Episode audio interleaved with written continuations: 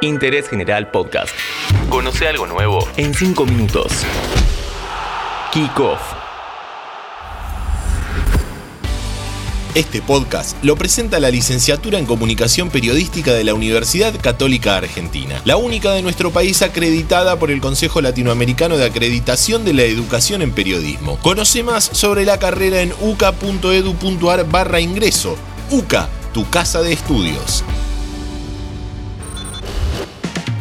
Hola, ¿cómo va? Bienvenidos a Interés General. En este nuevo podcast de solo 5 minutos vamos a intentar entender la dicotomía que se da en el fútbol y divide a la época amateur y profesional. Ahora los torneos son mejores, se organizan bien, antes no había tanto negocio. Bueno, en fin, veremos. Para poner en sintonía hay que decir que el profesionalismo en nuestro país comenzó en 1931. En ese momento, en el fútbol local existía lo que se conocía como el amateurismo marrón, que significaba que había jugadores que cobraban un sueldo, pero esto no estaba legalizado. Un grupo de clubes, los más poderosos de aquel momento, decidieron blanquear esta situación y crearon la Liga Argentina de Fútbol. Otros se quedaron en la Asociación Amateur Argentina de Fútbol. El fútbol argentino volvía a estar dividido. Los detractores del amateurismo aducen que los torneos eran desorganizados. Los equipos se bajaban a mitad de campeonato, entonces se anulaban los partidos que los involucraban y así se iba jugando. Un equipo podía empezar el año en una asociación y terminarlo en otra, como sucedió, por citar solo un ejemplo, en 1920. Durante el transcurso del torneo, Lanús, Sportivo de Almagro y Palermo abandonaron la Asociación Argentina, mientras los dos primeros fueron a jugar la segunda ronda del campeonato de la Asociación Amateurs, Palermo se incorporó al torneo de segunda división de la misma asociación en 1921. Vale aclarar que el profesionalismo no trajo demasiado orden institucional a la organización de los torneos de primera división, ni hablar si nos vamos a los torneos de ascenso, pero centrémonos en la máxima categoría.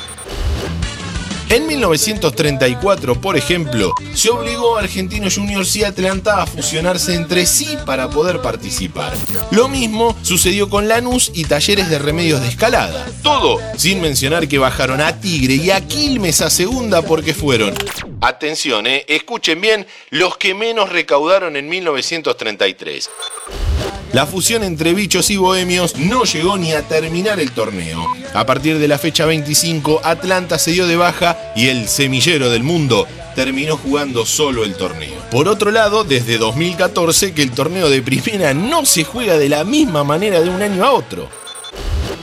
En esta discusión amateurismo-profesionalismo no hay que generalizar, pero está bastante claro, por poner un corte arbitrario en los clubes grandes, que los hinchas que defienden lo que sucedió de 1931 para atrás tuvieron en aquellos años grandes logros deportivos y casualmente aquellos que no quieren saber nada con hablar de eso son hinchas de clubes donde pasaron bastante desapercibidos en cuestión de logros. Durante la época amateur, el más ganador de los clubes que existen actualmente fue Racing con 9 títulos. El desaparecido Alumni ganó 10. Sigue Boca con 6 y Huracán con 4. San Lorenzo se quedó con 3, Independiente con 2 y River con solo un título. Antes de meternos con la selección, te recuerdo que este podcast lo está presentando la licenciatura en Comunicación Periodística de la Universidad Católica Argentina. Conoce más sobre la carrera en uca.edu.ar barra ingreso.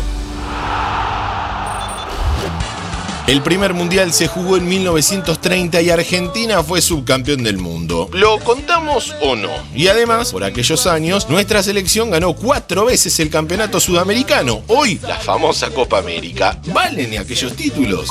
Para profundizar estos temas, la recomendación es que visiten la web www.cif.com.ar, que pertenece al Centro para la Investigación de la Historia del Fútbol, y el Twitter arroba RH del Fútbol.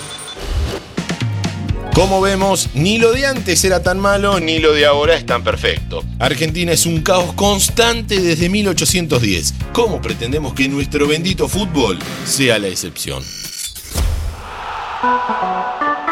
Interés General Podcast. Encontrarnos en Spotify, en Instagram y en interésgeneral.com.ar.